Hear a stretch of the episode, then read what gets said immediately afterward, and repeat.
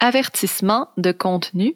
Cet épisode contient des passages traitant d'automutilation et de violence carcérale. Faites attention à vous.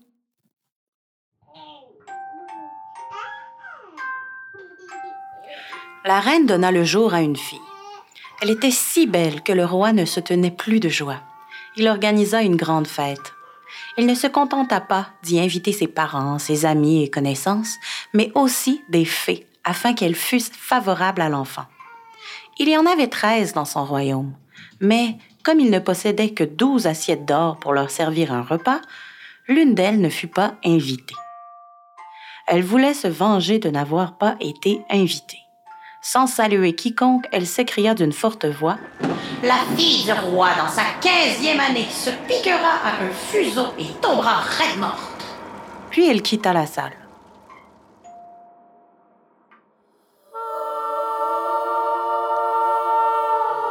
Eh bien, mon homme, dit la femme, sais-tu ce que nous allons faire?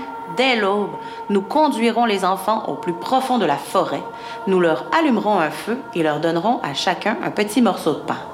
Puis, nous irons à notre travail et les laisserons seuls. Ils ne trouveront plus leur chemin et nous en serons débarrassés.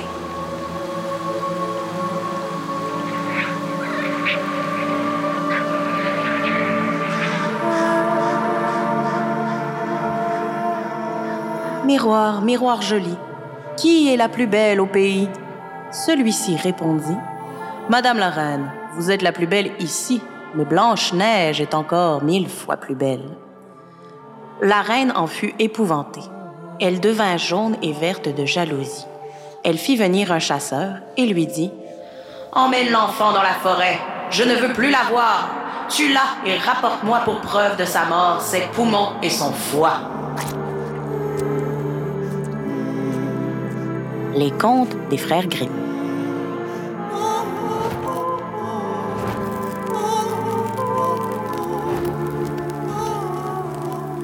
On le sait que 85% des personnes accusées de sorcellerie étaient des femmes.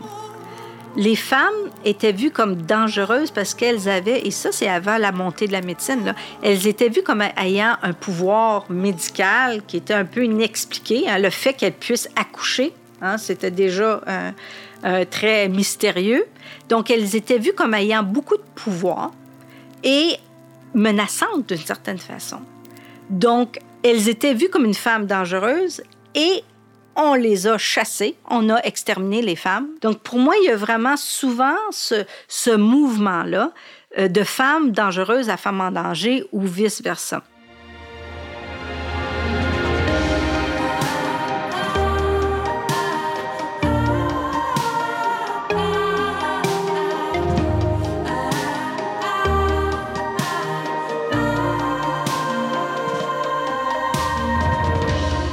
Ici Alexandra Turgeon et Laurie Perron. Vous, écoutez, Tout ou Pantoute, saison 4, épisode 4, Nouveau récit de sorcellerie.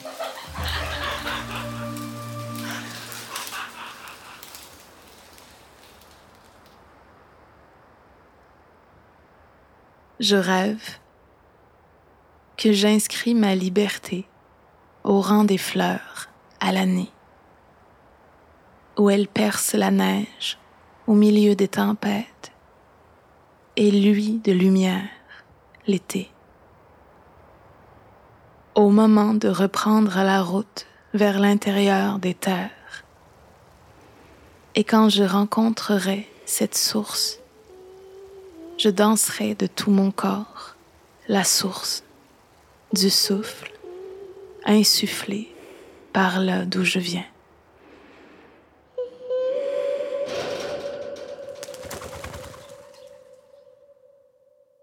Laurie, qu'est-ce que tu connais à propos de la Corriveau, toi?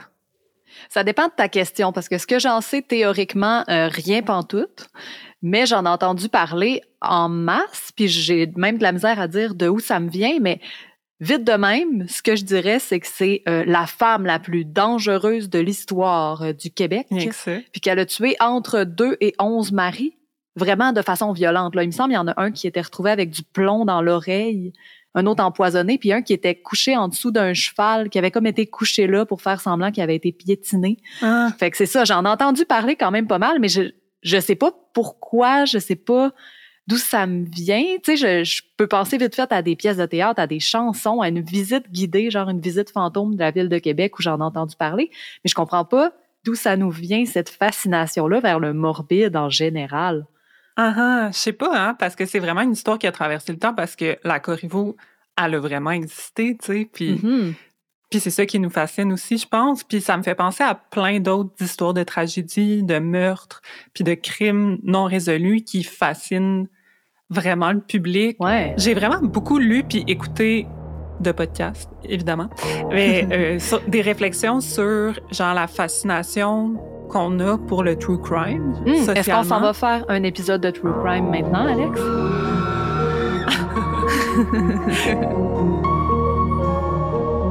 C'est pas mon intention. Mais ouais, c'est la grosse mode en ce moment, les podcasts où les gens jasent ensemble de façon vraiment relaxe, puis même souvent humoristique, de cas de morts super violentes, de disparitions, euh, etc. C'est quelque chose que je dirais que moi-même, j'ai tendance à aimer, écouter, puis lire. Puis je dirais que je me trouve pas mal incohérente de trouver ces histoires-là aussi divertissantes, puis même relaxantes, alors que j'aime pas la police, puis j'haïs la prison, tu sais. Oui, c'est drôle qu'on trouve ça relaxant, peut-être parce qu'on a été élevé à écouter Canal D. Là, tu sais. Mm. On dirait que maintenant, j'ai une autre vision, puis je m'imagine pas être quelqu'un qui est impliqué de près ou de loin dans ces événements-là. Euh, J'aimerais peut-être ça avoir un certain contrôle sur ce qui en est dit, puis probablement que ça me gosserait vraiment beaucoup d'entendre plein de monde qui sont zéro impliqués, ressasser tout le temps ces moments-là qui sont somme toute difficiles dans ma vie pour assouvir la curiosité populaire. Dans l'épisode précédent, on a parlé de la recherche de la justice. On a tenté de trouver la justice, entre autres, en dehors des processus institutionnels qui sont les services policiers, les tribunaux, les prisons, etc. Une chose dont on a moins parlé, c'est que plusieurs personnes judiciarisées et plusieurs experts du domaine soulignent qu'en passant par un processus de justice institutionnelle, on se sent aussi dépossédé de son histoire, de son vécu. Peu importe qu'on soit considéré comme la victime ou comme la personne qui a commis un acte dit criminel, l'acte en soi est jugé souvent pour lui-même, disséqué dans ses moindres détails, mais sans prendre en compte le contexte autour. On veut trancher, coupable ou non coupable, on s'intéresse pas ou vraiment pas beaucoup à comment, à pourquoi, à pour qui. Ce qui sera au public aussi, c'est principalement basé sur des points de presse par des policiers, par des avocats, des avocates. On entend rarement les personnes concernées s'exprimer sur leur propre vécu, leur ressenti. Mhm. On perd aussi le contrôle sur son corps, physiquement, réellement, dans les cas où on est accusé, puis on perd carrément notre liberté de mouvement, puis l'image de notre corps, principalement pour les personnes qui ont vécu des agressions physiques, est disséquée, elle aussi. On- On pense aux photos détaillées d'une personne retrouvée morte ou jusqu'à l'habillement d'une victime d'agression. Bref, les limites de ce qu'on souhaite voir discuté par d'autres, puis vu par d'autres, sont continuellement transgressées. Mhm. On a fini l'épisode euh, précédent en parlant d'empowerment puis de reprise de pouvoir. Parce que c'est crucial de se sentir en contrôle de soi-même, de son parcours. Puis pendant ou suite à des processus aussi difficiles, il y a des personnes judiciarisées qui choisissent le récit ou diverses formes d'art, dont la performance artistique, par exemple la danse, le théâtre, pour justement reprendre contrôle de leur récit, puis reprendre contrôle de leur corps aussi. Puis c'est un peu de tout ça qu'on va parler dans l'épisode d'aujourd'hui, de la tension entre la perte, la reprise de contrôle, euh, du pouvoir de soi-même dans des contextes particulièrement difficiles. Puis, on va pas faire ça tout seul. On va faire ça entouré de plusieurs personnages, des marâtres, des sorcières, des monstres, des anomalies, mais aussi nos deux invités, dont on vous en présente une à l'instant. Sylvie Frigon est professeure et chercheuse au département de criminologie de l'Université d'Ottawa. Elle est titulaire de la chaire de recherche facultaire La prison dans la culture, la culture en prison. Elle a publié plusieurs articles scientifiques, chapitres et livres. Sylvie Frigon s'intéresse au corps en lien avec la criminalité, le contrôle et le pouvoir. Elle s'intéresse aussi au procès des femmes accusées d'avoir tué leur mari. Puis elle étudie la représentation sociale des femmes criminalisées. L'histoire de Marie-Joseph Corriveau, c'est vraiment intéressant pour euh, la question de, des femmes et de la justice pénale. Parce que ce qu'on sait de l'histoire de la Corriveau, c'est vraiment une femme qui s'est défendue, en fait, de, de, la violence de son mari. On le sait qu'en 1763, elle a été exécutée pour avoir tué son mari et elle a été euh, mise dans une cage pour euh, un peu dissuader toutes les autres femmes qui seraient tentées de, de passer à l'acte. Mais moi, j'ai fait une recherche sur euh, le maricide, c'est-à-dire les femmes qui ont tué leur conjoint euh, depuis la Confédération au Canada. Et je te dirais que la Corriveau a vraiment euh, un peu jeté des assises par rapport au traitement juridique et pénal des femmes.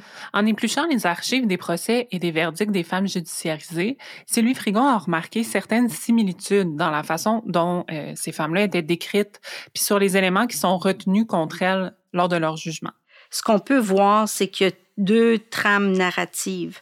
Une première, ça touche à la question des, femmes, leur féminité, leur maternité, le caractère sacré du mariage et tout ça. Dans l'autre trame, il y a la question de la violence conjugale.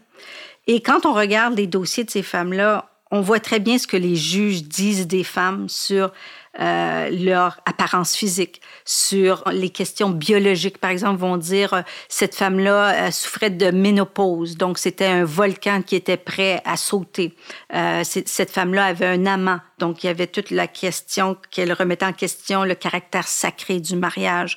Donc pour les femmes, il fallait vraiment qu'elles rentrent dans un cadre normatif très important. Celles qui en déviaient étaient punies euh, de façon plus importante. La Corriveau est un bon exemple de ce dont parle Sylvie, parce qu'on la décrit encore aujourd'hui comme une sorcière, une folle, un monstre. Elle fait partie des fantômes les plus effrayants de l'histoire de la province. Mhm. Mais force est à parier que c'est pas là l'essence de sa vie. Je pense pas qu'elle est née fantôme. euh, on a vraiment complètement repris le contrôle du récit de Marie-Joseph Corriveau. Puis elle a aussi perdu le pouvoir sur son corps, puis même après sa mort, parce que son corps a été utilisé comme menace puis comme instrument de contrôle pour garder les femmes vraiment dans le rang. On l'a montré comme tellement dangereuse euh, qu'il a fallu la mettre en cage une fois décédée, puis que son âme et sa dépouille continuent de hanter la ville de Québec. C'est quand même intense. C'est vraiment intense. Dans le temps de la Corriveau, les femmes euh, sont généralement considérées comme dangereuses, instables, potentiellement explosives, principalement à cause de leur corps, que la société de l'époque trouvait vraiment mystérieux. Puis il me semble que le mystère n'a toujours pas été résolu à ce jour, d'ailleurs. par la société patriarcale. ouais, par la science non plus. Mais euh, quelques décennies après le décès de la Corriveau, il y a un courant scientifique qui tente de théoriser les liens entre le corps des femmes et la criminalité. En Angleterre, dans les années 1860, des tenants de la physignonomie, tels Carpenter, Robinson et Mayhew, font des liens entre l'apparence physique et les tendances criminelles des femmes. Carpenter parle des criminels comme d'une classe de personnes exclues physiquement, dégénérées et moralement corrompues. Ellis suggère aussi que ces femmes sont plus ataviques, plus poilues, plus masculines la masculinisation du corps des femmes criminelles est centrale dans l'analyse des auteurs de cette période.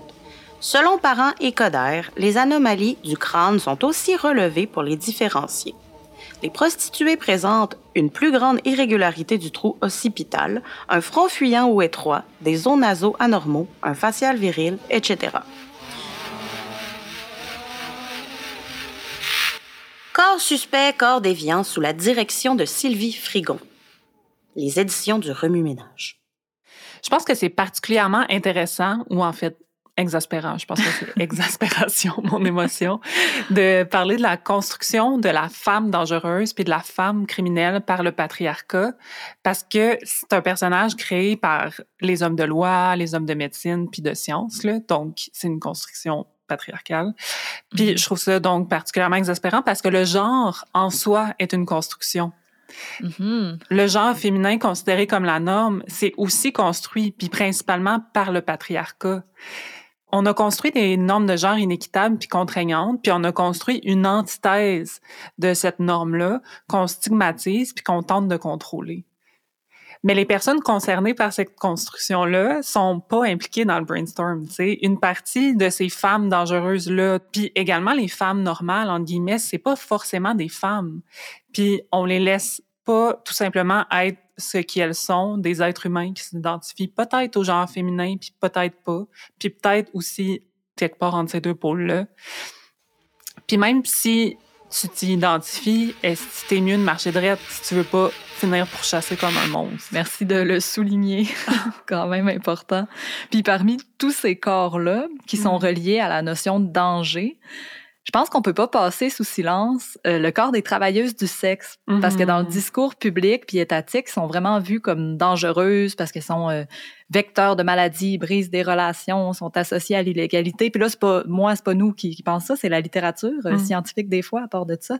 Mais vraiment, on les considère aussi comme des femmes en danger parce qu'on refuse de croire qu'il est possible de choisir ce métier-là sans y être forcé. Ce discours-là contamine aussi le milieu des arts. Par exemple, en 2022, Atelier 10 a publié le texte de la pièce La paix des femmes de Véronique Côté, où l'auteur aborde le travail du sexe d'une façon qui a été vivement critiquée par plusieurs travailleuses de l'industrie, dont Maxime Holliday, dans une lettre ouverte qu'elle a publiée sur le site et dans le zine du CATS et qui a grandement circulé.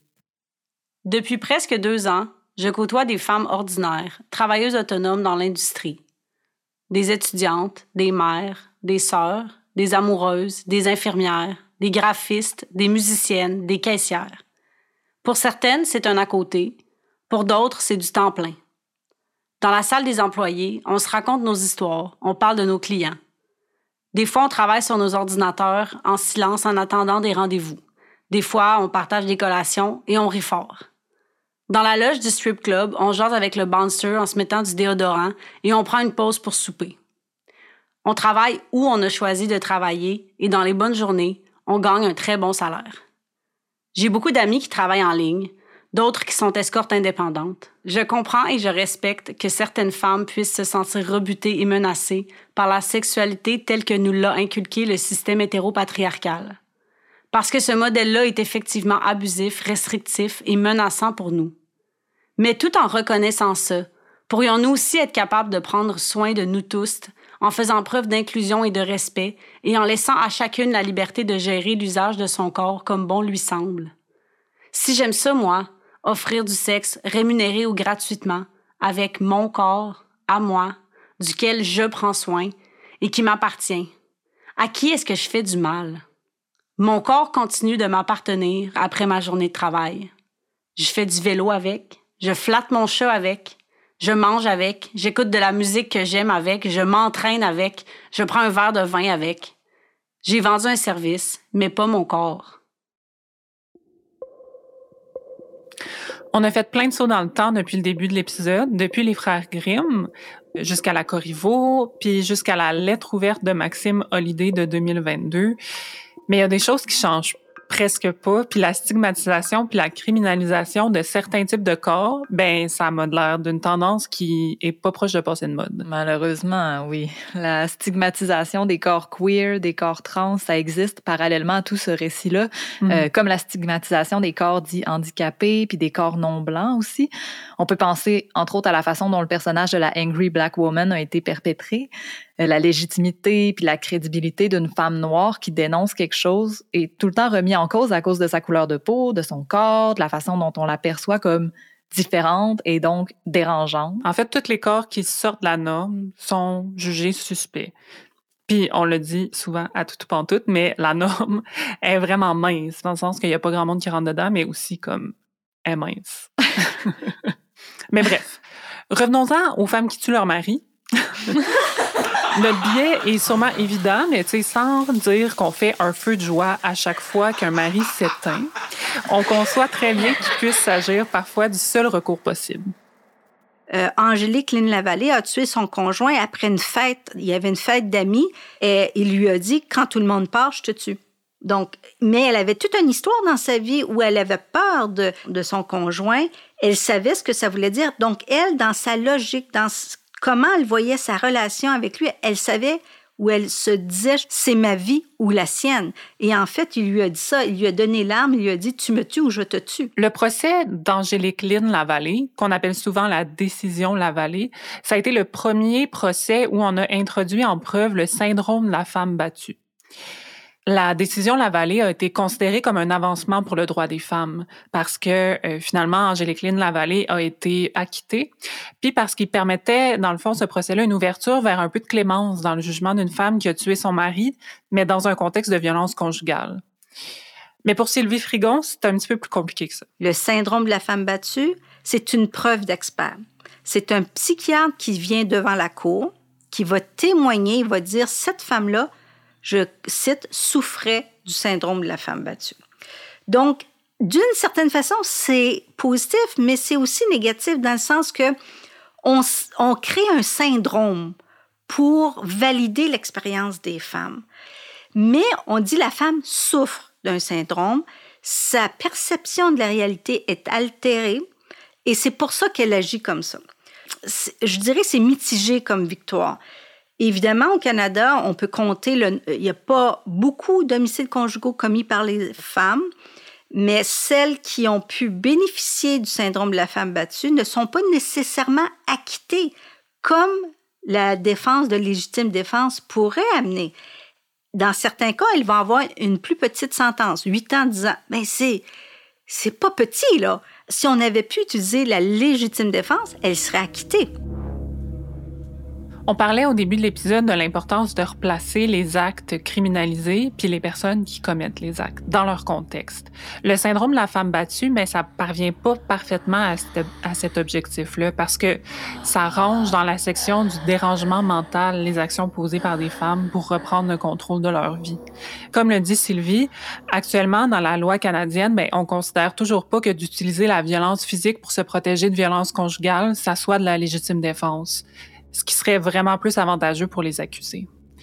Mais quand même, parler de violence conjugale dans un procès, puis dans la façon dont on va parler du procès euh, publiquement, dans les médias, entre autres, c'est quand même admettre qu'un acte criminel, ça sort pas de nulle part. Mais justement, c'est vraiment plus compliqué d'admettre que les actes criminels sortent pas de nulle part. Mm-hmm. Parce que ça demande, si on va jusqu'au bout de la réflexion, ben, d'humaniser les personnes qui ont commis des actes criminels y compris les personnes qui ont tué, y compris les personnes qui ont tué pour des raisons qu'on trouve pas justes. Le cas le plus controversé, c'est le cas de Carla Omolka. C'est très complexe. Il faudrait avoir une émission complète pour parler de ça, mais je voudrais juste dire quelque chose, c'est que a été vue avec raison comme une femme dangereuse. Elle a participé à des crimes horribles. OK? Ça, c'est clair. Mais quand une étudiante et moi, on a fait une recherche là-dessus. On a eu accès au procès, aux euh, écrits des différents procès dans le cas de Carla Molka.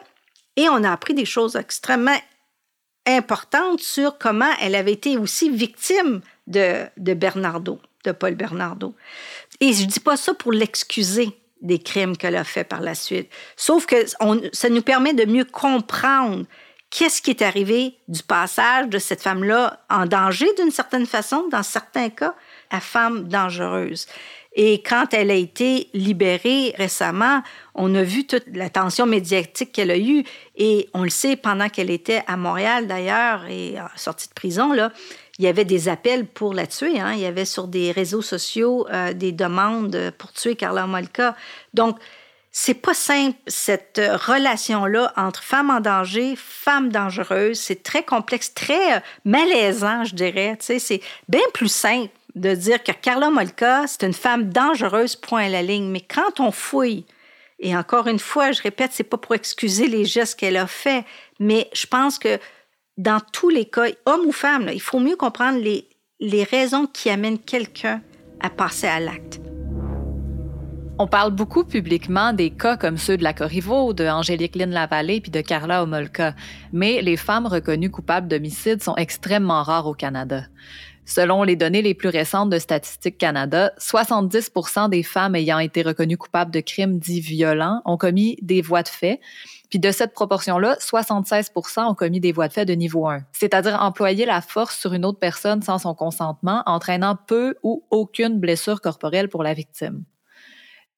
Les crimes contre les biens sont la plus grande proportion de crimes imputés aux femmes, par exemple les vols et les fraudes.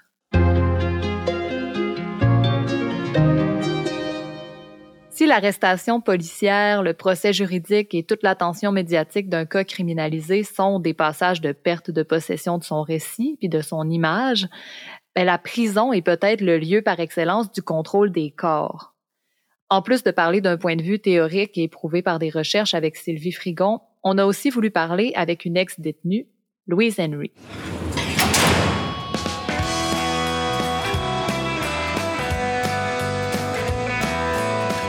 Première des choses, Louise Henry, auteure, conférencière.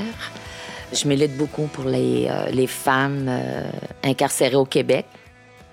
Louise, comme tout le monde, a été influencée par les discours sur la criminalité et sur les criminels, mais ses idées préconçues ont vite été démenties pendant son passage en prison. J'étais snob. J'étais pas bitch, mais euh, j'étais fraîche. Mon ancienne belle-mère m'appelait de même, elle la fraîche. Ben, c'était vrai, j'étais un petit peu au-dessus de tout ça. Tu sais, quand que tu te promènes en BM, puis que tu, fais ta petite affaire, tu, te dis en dedans de toi-même, ce que je fais là, euh, je fais rien de mal. C'est, les clients qui viennent me voir pour blanchir de l'argent. Mais non, mais Louise, tu blanchis de l'argent, c'est, c'est toi qui le fais, c'est toi la coupable. Mais j'étais au-dessus de tout ça, moi.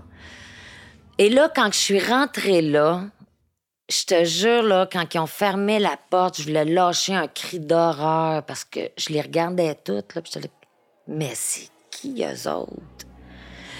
Je me, croyais dans un. dans un tout dit. Tu sais, le monde mal habillé. Ça, c'est le jugement que j'avais. J'étais pleine de jugements. Puis dans ma tête, c'était, moi, j'ai pas d'affaires ici, là. Eux autres, ils sont ici, c'est parce qu'ils ont fait de quoi de mal.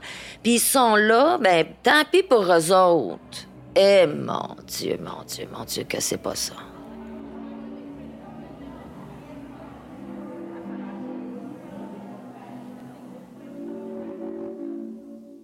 Louise est aussi l'auteur du livre Délivrez-nous de la prison Leclerc, dans lequel elle parle en long et en large des conditions de vie exécrables de cette prison provinciale. Parmi tout ce qui est imposé aux personnes qui y sont incarcérées, les fouilles à nu sont l'exemple même d'un contrôle abusif du corps. Les fouilles à nu, ça n'a aucun sens. Tu sais, c'est plus qu'humiliant. Tu sais, là, de demander à une femme qui fait un peu d'embonpoint, euh, tu pourrais-tu écartiller tes bourrelets? Tu passes en cours le matin. T'es dans ta wing, t'es dans ton secteur. Ben, avant de sortir, il nous fouille. Avant de sortir, explique-moi pourquoi tu t'en vas au palais de justice, tu fouilles pas au palais de justice, t'es attaché, menotte aux pieds, menotte aux mains. Tu reviens, t'es été tout le long escorté par deux agents correctionnels. Un autre fouille à nu. J'étais menottée. Je suis pas au dîner, moi, là, là. Tu sais, ça n'a pas de sens. Tu sors de la buanderie, ah, décide fouille à nu. Ils vont rentrer dans ta section, ils pensent peut-être qu'il y a quelque chose qui a rentré. Fouille à nu pour tout le monde. C'est vraiment inimaginable tant qu'on l'a pas vécu, tout ça, je trouve. Mais, tu sais, je me dis, veux, veux pas, quand t'es pogné pour être là, la prison, ben, c'est ton milieu de vie quand même. Puis si en plus de l'isolement que ça implique, on rajoute la possibilité constante d'être obligé de se mettre à nu sur demande pour être fouillé dans tes moindres replis, évidemment sans ton consentement, déjà, juste ça, ça commence à peser vraiment lourd dans la balance des violences symboliques puis physiques que les personnes subissent. Puis je me dis que ça doit être tellement dur à gérer émotivement pour ces personnes-là, toutes ces violences-là. Mm. Quand on regarde les femmes en prison, elles vont être anesthésiées leur corps d'une certaine façon. Elles vont utiliser des médicaments et on va souvent les surmédicaliser pour qu'elles soient tranquilles en prison. Puis certaines femmes veulent être euh, anesthésiées parce que c'est un corps qui souffre. C'est un corps qui a souffert. Donc, on est mieux de l'anesthésie pour plus sentir de douleur. C'est comme nous autres, les filles, là, c'est médicamenté, là. ça n'a pas de bon sens, là. Tu sais, des pilules pour dormir, tu peux avoir ça facilement, là. Des Seroquel, puis ah ouais, let's go. Après dix jours, bien sûr. Après, oui, oui, c'est ça. Il faut t'attendre un petit bout là, avant d'être médicamenté. Là. J'ai été dix jours sans avoir de médicaments. J'en ai besoin, sinon, c'est comme un régularisateur d'humeur je pétais des coches, j'étais agressive. Ça n'a pas lieu de pas avoir nos médicaments quand en plus tu rentres, tu donnes le nom de ton médecin, le nom de tes médicaments, le nom de ta pharmacie. Il y en a des livreux de pilules, là. Envoie un fax à la pharmacie. Il y a un monsieur qui va venir vous les porter à porte. Puis c'est pas juste un cas de temps en temps. Toutes les femmes, imagine les cardiaques, ceux qui ont de l'épilepsie, ceux qui sont sur la méthadone. Ils en souffrent une shot en maudit. C'est dangereux. Ils jouent avec nos vies à tous les jours, à chaque instant. On prive les personnes incarcérées du contrôle qu'elles peuvent exercer sur leur propre corps de tellement de façons. Puis en plus, sais, ils ont tout un vécu préalable. là. On parlait tantôt du passage des femmes en danger vers les femmes dangereuses. Puis on parlait des personnes qui commettent des meurtres. Mais selon Sylvie Frigon, quand on regarde plus largement la population carcérale, 80% des femmes incarcérées ont vécu de la violence, qu'elle soit conjugale, sexuelle, physique, etc. C'est énorme. Puis le pourcentage est encore plus élevé chez les femmes autochtones.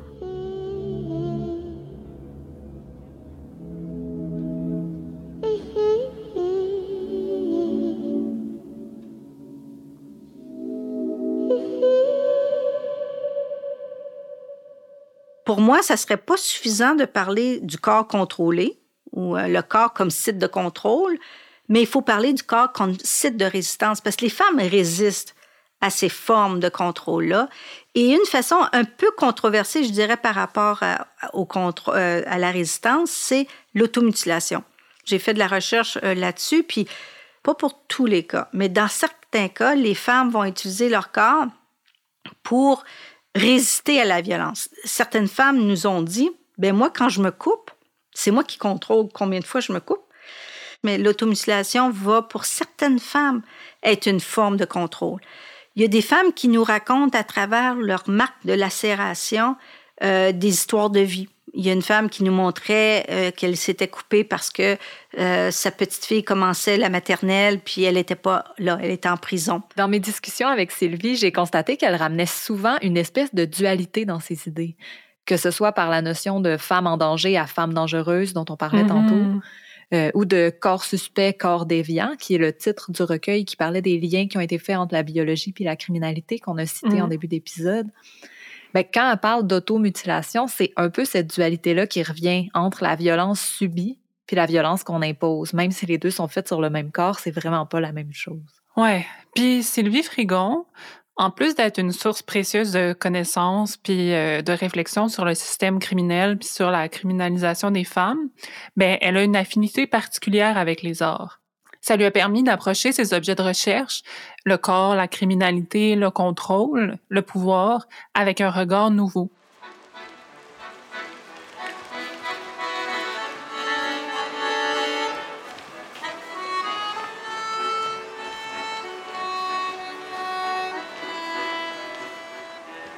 la rencontre que j'ai faite avec la chorégraphe euh, française Claire Génie il y a plus de 15 ans maintenant, ça a vraiment changé ma façon de travailler dans le sens que j'ai toujours travaillé sur la question du corps des femmes, mais là, avec la danse, ça me donnait une autre façon de travailler le corps des femmes, mais comme une forme de résistance vraiment très importante. Par exemple, j'ai interviewé une femme qui me racontait, ben moi, je m'auto-mutilais beaucoup en prison, mais quand j'ai fait la rencontre de la danse, ça m'a permis de réapprivoiser mon corps et euh, être un peu plus en paix avec mon corps. Donc, à travers le corps, ça nous permet de reprendre contact avec son être, de toucher à des zones que les mots peuvent peut-être pas toucher, parce que c'est pas tout le monde qui va avoir accès à des thérapies en prison. Et il y en a qui qui veulent pas non plus être, être vus par un psychologue ou n'importe quoi. Donc, à travers la danse, c'est un autre chemin pour moi vers une réhabilitation. Pour moi, ça, c'est c'est très important, cet espace-là. Wow, c'est tellement intéressant. Vraiment. Puis reprendre le contrôle de soi, de son récit par le corps, vite de même, me semble que ça m'est pas étranger comme discours. Pourrait-on, au montage, me rafraîchir l'esprit avec une petite citation de la lettre ouverte de Maxime Holliday? Maxime, qu'est-ce que tu fais avec ton corps, toi? Je combats, j'éduque et je jouis. Parfois au travail et toujours dans l'intime. Je jouis. Parce que je suis femme et que je m'appartiens. Que je suis une intellectuelle rigoureuse, une artiste passionnée, une amie fidèle, une amante investie, une féministe acharnée, une sœur bienveillante et une travailleuse du sexe douée et fière. Qu'on m'accuse de contradiction, je répondrai qu'il s'agit plutôt de liberté cultivée et entretenue dans l'adversité. Parmi les différentes façons de se construire ou se reconstruire, la littérature peut être un outil très puissant. Peu importe la forme, en fait, qu'elle soit plus proche de la poésie, de l'essai, du roman ou ben un petit peu de tout, le genre littéraire des récits de soi, qu'on appelait il y a pas si longtemps que ça l'autofiction, c'est vraiment un genre fascinant pour qu'est-ce que ça permet d'accomplir pour la personne qui écrit, mais aussi pour toutes les personnes qui vont lire le récit par la suite. Dans un entretien avec euh, Rosalie Lavoie dans euh, la revue Liberté, la chercheuse Karine Rousseau, en parlant du livre Les récits de soi de Judith Butler, elle a écrit, j'ouvre les guillemets, pour devenir sujet, il faut trouver ses propres mots, se frayer un sillage dans la parole. Tous les récits du mois font exactement ça, trouver leur place dans la parole pour qu'advienne le sujet. C'est tellement bien dit. Mm.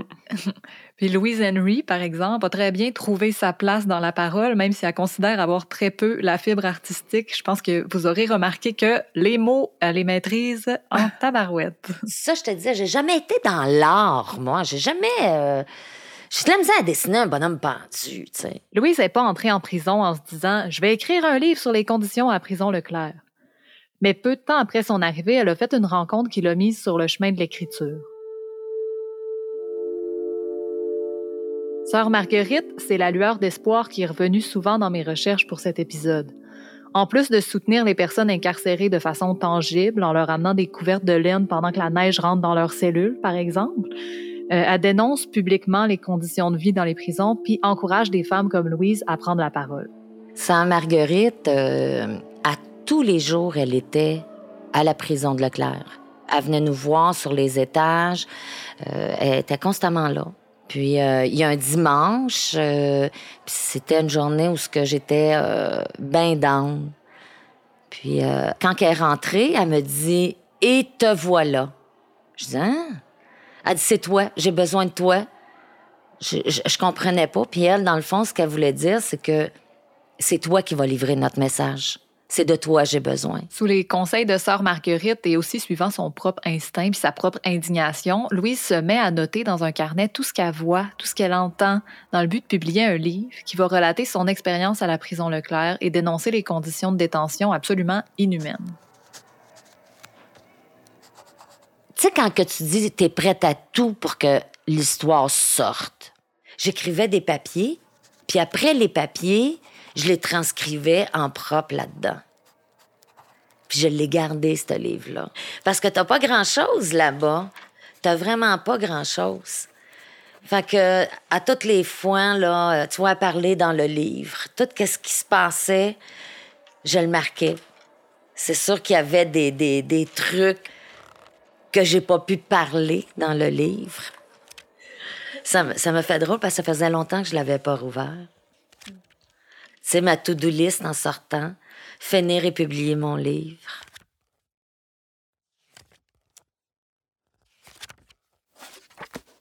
Au bout de six mois, j'ai eu ma libération avec condition en attendant le procès. Là, c'est là, là, avec mon fameux, euh, mon fameux cahier, avec les notes que j'avais prises. Je n'avais pris beaucoup. J'ai commencé le livre, le début. J'étais chez, euh, dans ce temps-là, c'était ma belle-sœur, France. Son mari, Patrick, m'avait dit, marque des idées. Puis il dit, après ça, mets de la viande alentour de tes idées. C'est ça que j'ai fait. J'ai commencé comme ça, sur la table de cuisine de France à Saint-Pie. Puis mon frère, euh, mon, mon frère le plus vieux, mon frère Patrick, est venu. Il a lu quatre phrases, il est venu les yeux pleins d'eau. Il m'a dit Ça va être bon, la sœur, ça va être bon. Je me suis dit Ah ouais, let's go, on continue. C'est à partir de là que j'ai euh, écrit mon livre. C'est sûr, les autres filles m'ont m'ont pas cru, mais pas pantoute, là. Il y en a même encore aujourd'hui qui me disent Mais coule pas, Louise, parce que je t'assure que t'aurais pas. Jamais que t'aurais écrit un livre. Les enfants, ça a pris un petit bout de. Tu sais, je disais, moi, je vais écrire un livre. Mon gars, t'as là, ouais, ouais, ouais, ouais. Parce que mon talon d'Achille est Tu commences de quoi, maman, puis tu le finis pas. Ma fille adoptive, la même affaire. Ah oui, ça va être bon, maman. Oui. Écris, ça va extérioriser. Comme on en parlait tantôt, Louise a fait la ronde de lait. Elle a rencontré sœur Marguerite dans la prison provinciale Leclerc. Elle est sortie sous condition, elle est retournée à Leclerc avant d'être envoyée dans un établissement fédéral. Puis, à sa libération, elle a passé quelque temps dans une maison de transition. C'est là qu'elle a reçu une grande nouvelle. Son manuscrit avait été accepté par une maison d'édition, puis elle allait être publiée. On a chacun notre chambre, on était sur, euh, un étage et euh, j'avais ma tablette. Et euh, quand j'ai reçu, je suis partie à pleurer, là. je, je pleurais, là. Et je je suis allée voir Nancy, une des filles qui était avec moi, puis qu'on se, on se parle encore souvent. Et je broyais, je le regarde, regarde, regarde, regarde. Tout le monde s'est mis à crier, tout le monde. Nancy, elle se promenait de chambre en chambre. Regardez, les on l'a, notre livre, on l'a, notre livre, on va, on va être publié, on va être publié. Tout le monde capotait. La journée du lancement, j'ai eu le syndrome de l'imposteur. quand euh, là, j'étais à genoux devant Sœur Marguerite à la première rangée. Parce qu'on avait un stage, il fallait que je monte sur le stage. Sœur Marguerite était à la première rangée. Et j'étais à genoux devant elle et je, je, je broyais pas à chaudes larmes, mais je chignais, si tu veux. À Marguerite, je peux pas y aller, je peux pas y aller. C'est pas moi qui ai écrit ça, ce livre-là. C'est pas moi. C'est pas moi, c'est les filles. Je peux pas y aller, c'est pas moi. J'ai c'est le syndrome de l'impostant. Quand il a fallu que je le dise vraiment avec le livre d'un main, le lancement, la journée même, c'était pas moi. C'était pas moi l'auteur. Puis dans le fond, c'est vrai aussi. Moi, je suis l'écrivaine. Parce que l'auteur, c'est toutes nous autres. C'est toutes nous autres qui a passé au Leclerc, puis qui a laissé un petit bout, puis des fois un grand bout de nous autres.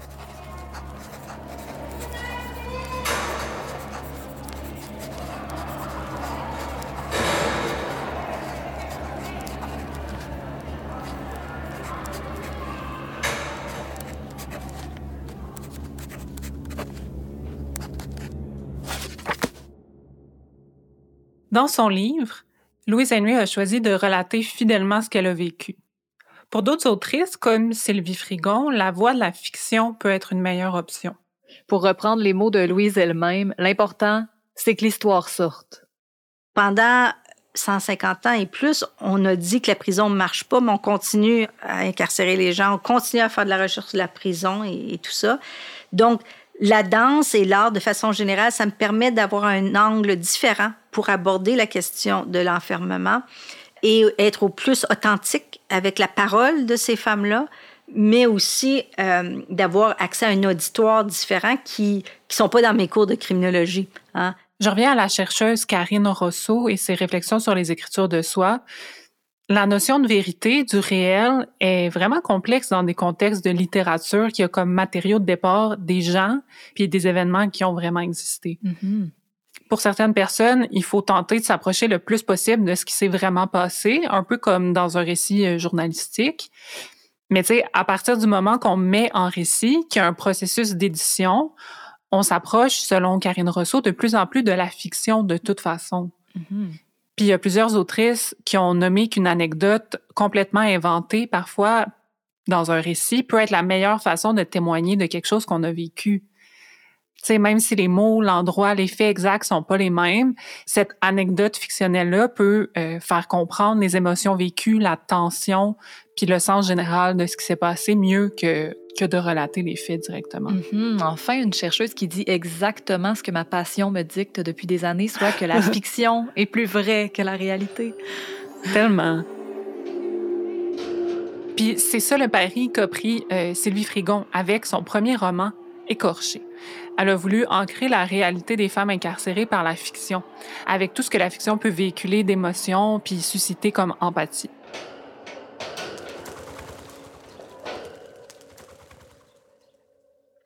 Quand j'ai écrit Écorché, hein, euh, c'était bien avant Unité 9, donc il n'y avait pas beaucoup de choses qui étaient faites sur les femmes en prison.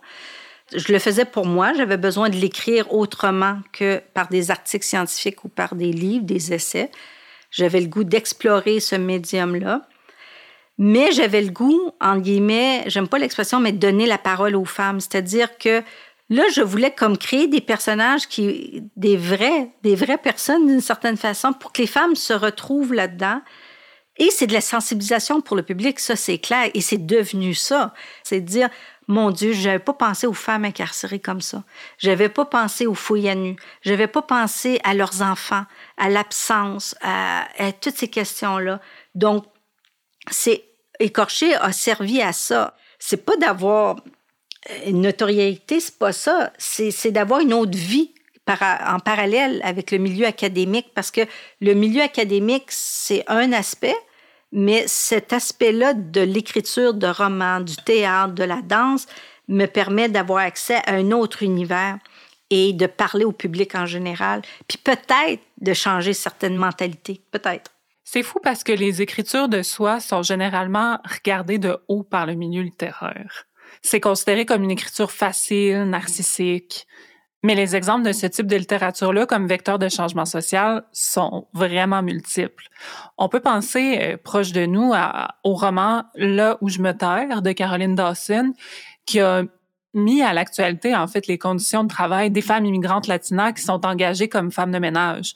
Puis comme le dit Karine Rousseau, des activistes, des chercheurs, chercheuses parlent de ce sujet-là depuis des décennies, puis personne les écoute. Ils ont beaucoup moins d'attention mm-hmm. que ce roman-là en a eu.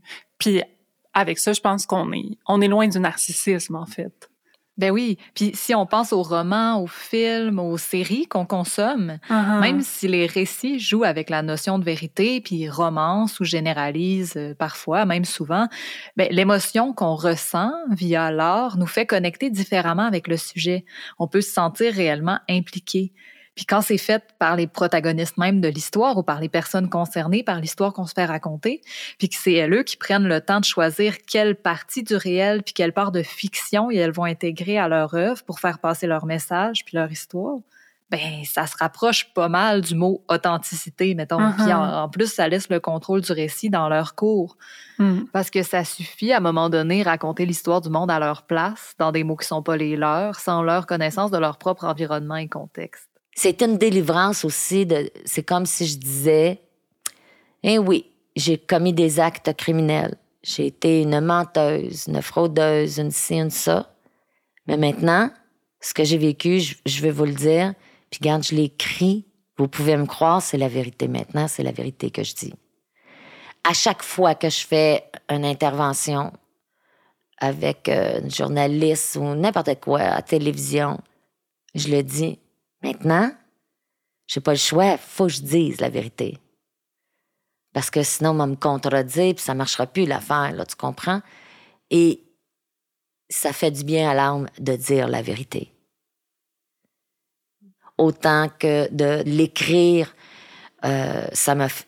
Je dirais pas un défoulement, c'est un apaisement.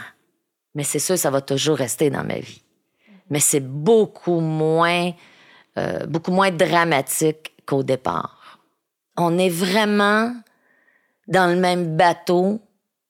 La seule chose que j'avais pas comprise encore, j'avais pas assez marché dans le passage. Parce que plus que tu avances dans le passage, plus que tu as un manque d'estime de toi, tu te démolis, puis en dernier, là, quand tu es rendu à ta cellule, tu pareil comme tout le monde le, sais, à un moment donné, le make-up tombe.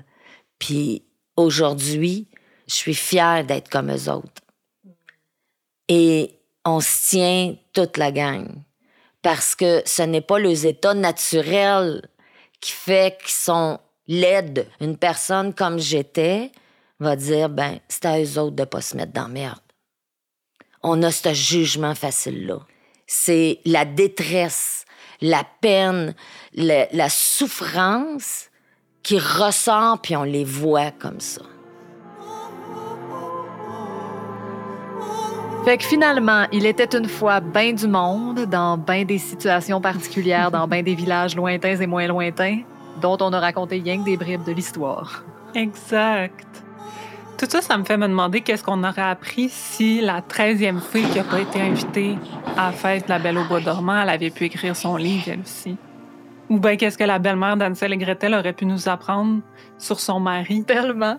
Puis il me semble que c'est pas parce qu'on n'aura jamais la version des faits de ces marâtres, ces sorcières et ces vilaines belles-mères-là qu'on devrait pas aujourd'hui prendre un peu le temps, comme sœur Marguerite le fait, d'écouter les personnes qui Mm. sont encore marginalisées de nos jours.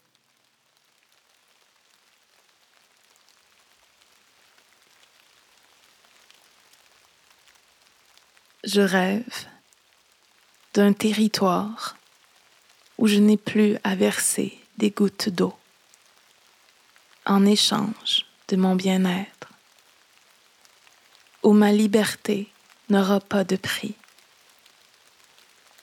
Je rêve que j'inscris ma liberté au rang des fleurs à l'année,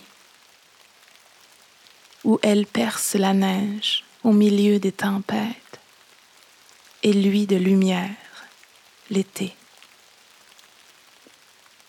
Au moment de reprendre la route vers l'intérieur des terres, et quand je rencontrerai cette source, je danserai de tout mon corps la source du souffle, insufflé par là d'où je viens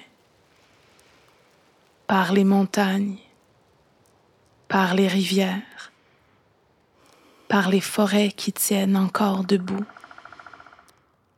parce que je suis faite de cette écorce qui construit les canaux et mène mon cœur à bon camp.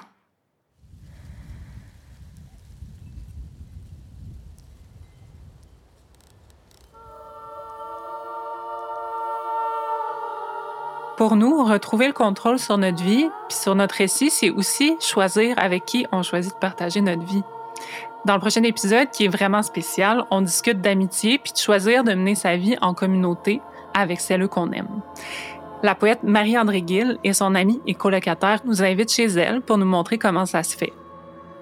Vous venez d'entendre le quatrième épisode de la quatrième saison de Tout ou Pantoute, nouveau récit de sorcellerie. Si vous avez aimé cet épisode, on vous invite à en parler autour de vous et à le partager sur les réseaux sociaux ou à nous laisser des étoiles sur les applications. Ça fait rayonner tout ou pantoute. Vous avez entendu des poèmes originaux écrits et lus par Natacha Canapé-Fontaine, des extraits d'une lettre ouverte de Maxime Holliday lue par elle-même et des extraits tirés de livres de Sylvie Frigon et les contes des frères Grimm lus par Émilie Duchesne. Cet épisode comprenait également un extrait d'un entretien avec Karine Rousseau réalisé par Rosalie Lavoie dans la revue Liberté numéro 337. Vous avez aussi entendu la musique de Mi-Fan de Guim Moreau, Eugénie Jobin et Sylvain Arnaud, ainsi qu'un extrait du film Respiration de Claire Génie. Tout ou Pantoute est créé, réalisé, produit et animé par Laurie Perron et Alexandra Turgeon, avec Jenny Cartwright, conseillère à la scénarisation et à la réalisation, Marie-Ève Boisvert, Laurie Perron et Alexandra Turgeon au montage, avec Sylvain Arnaud à la conception sonore avec une musique originale d'Ariane Vaillancourt, à la recherche et la coordination, Alex Allard, Ève-Laurence Hébert et Wina Forget. Promotion et gestion des médias sociaux par Melissa Elmer. Illustration originale du balado par Audrey Laperrière et graphisme par Marin Blanc. La quatrième saison de Tout ou Pantoute a été rendue possible grâce au soutien financier du Conseil des arts et des lettres du Québec. Nous remercions le Conseil des arts du Canada de son soutien.